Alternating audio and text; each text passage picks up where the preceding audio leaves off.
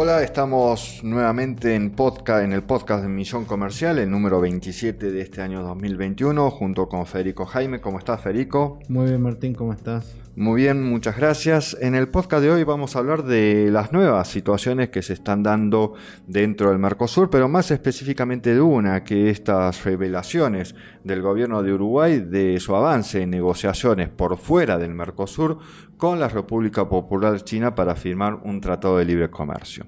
Y lo vamos a hacer a partir de artículos publicados en DW, Diario La Nación, en también Diario Perfil, en la Cámara de Comercio Exterior de Rosario, News eh, y también eh, El Cronista. En el último año, el Mercosur fue noticia por las diferentes diferencias existentes entre sus mandatarios y cómo cada uno de ellos tiene una visión diferente sobre el futuro del bloque, debilitando la actualidad del mismo. En este sentido, Uruguay decidió comenzar las negociaciones de un tratado de libre comercio con China por fuera del Mercosur y justificando que China es desde hace años el principal destino de las exportaciones uruguayas. De acuerdo con el Instituto Público Privado Uruguay 21, mientras que a comienzo de los años 2000 las ventas hacia China representaban el 5% de las exportaciones uruguayas, en 2020 alcanzaron los 2.157 millones de dólares, lo que representa casi el 30% de las exportaciones totales de este país vecino a la Argentina. Los tres principales productos uruguayos comprados por el país asiático son carne bovina, soja y celulosa. El proceso para el Tratado de Libre Comercio ya comenzó y su primera etapa es el de, la, de un estudio de factibilidad que estaría listo para fin de año, para luego iniciar las negociaciones de acuerdo comercial que podrían llevar un año entero. Uruguay busca mejorar las condiciones de ingreso de sus productos al mercado chino, sobre todo las de origen agrícola. China concede a los países con los que tiene libre comercio aranceles preferenciales y muchas facilidades para el ingreso de sus productos. Los que no tienen libre comercio son grabados con altos aranceles y restricciones no arancelarias, como exigencias de calidad y cumplimiento de requisitos técnicos. Especialistas uruguayos analizan que pagan elevados aranceles en carnes, lácteos, alimentos procesados, vinos, grasas, lana, cuero y madera, entre otros, y tienen la competencia de países que tienen acuerdo con China, como Nueva Zelanda, que no paga aranceles o pagan aranceles mínimos, lo que provoca que Uruguay pierda millones de dólares en aranceles que los principales competidores dejan de pagar. La esperanza uruguaya es vender más productos procesados de la industria alimenticia, lo que genera también puestos de trabajo y también apuesta por la exportación de servicios, todo para la creciente clase media china. Con esta acción espera generar inversiones, incentivar la, su agroindustria y aumentar la competitividad.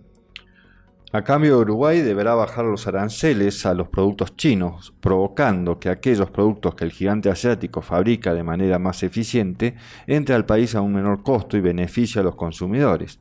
Aquí surge la gran diferencia con Argentina, porque Uruguay no tiene un desarrollo industrial como el de la Argentina o de Brasil, con productos que no podrían competir con el costo chino. Ante esto también, eh, y yo acataría aquí el tema del arancel externo común, entra en conflicto entonces los aranceles negociados o establecidos con Argentina, con Brasil, de aquella mercadería que ingresa a extra zona. Ante esto también es válido preguntarse entonces cómo es el método de la República Popular China en su avance en Sudamérica.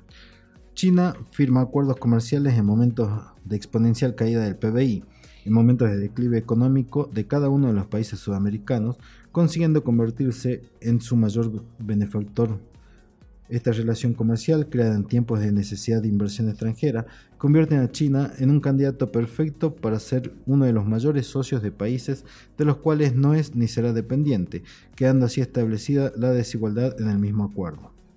Esta situación puede apreciarse cuando en el año 2008 China firmó tratados con Colombia por ejemplo el de incentivo de inversiones y con Venezuela de cooperación energética.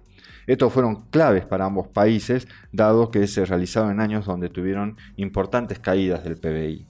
Si miramos al Mercosur, el gigante asiático está aprovechando los años de pandemia y la caída económica que esto conlleva en casi todos los países del mundo para convertirse finalmente en un socio económico formal, en este caso de Uruguay, país con el cual siempre tuvo una relación económica mínima. Con Brasil corrieron rumores ya en el año 2019 de que se veía la posibilidad de firmar un tratado de libre comercio. Brasil y Uruguay entonces abriéndose al comercio preferencial por fuera del Mercosur, tenemos entonces una visión de un bloque económico más débil que nunca. Por supuesto, China es solo uno de los tantos factores que están abriendo el comercio de los países del Mercosur. El presidente de Uruguay, Luis Lacalle Pou, se manifestó al respecto y dijo que su país tiene la vocación de integrar el Mercosur, pero que también pretende avanzar hacia el mundo con otros socios. El mandatario uruguayo también se expresó diciendo que pretende incluir a todos sus socios del bloque en las negociaciones para suscribir el Tratado de Libre Comercio con China. De esta forma Uruguay está forzando a la Argentina y a Brasil a considerar su postura, aunque esté en inferioridad de condiciones. Es un país de 3 .5 millones de habitantes contra 211 millones de en Brasil y 45 millones de habitantes en Argentina. En referencia a esto, eh, hace pocos días, a finalizar el mes de septiembre, el ministro de Economía de Brasil, Paulo Guedes, dijo en un evento en línea organizado por la Cámara de Comercio Internacional que su país no se retirará del bloque, pero no aceptará que el grupo sea una herramienta de ideología. Afirmó Guedes, un día Argentina nos dijo esto, el Mercosur es como es, el que quiera que se retire. Nosotros devolvemos esto a la Argentina. El Mercosur se va a modernizar y quien esté incómodo, que se retire.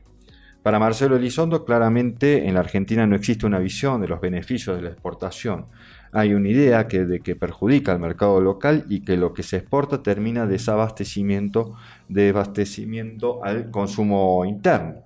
Para Uruguay exportar significa más inversión, más empleo y más producción.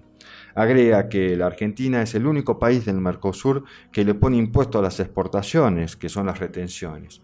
También hay un tipo de cambio oficial mucho más bajo que el del mercado, lo que le quita rentabilidad al sector.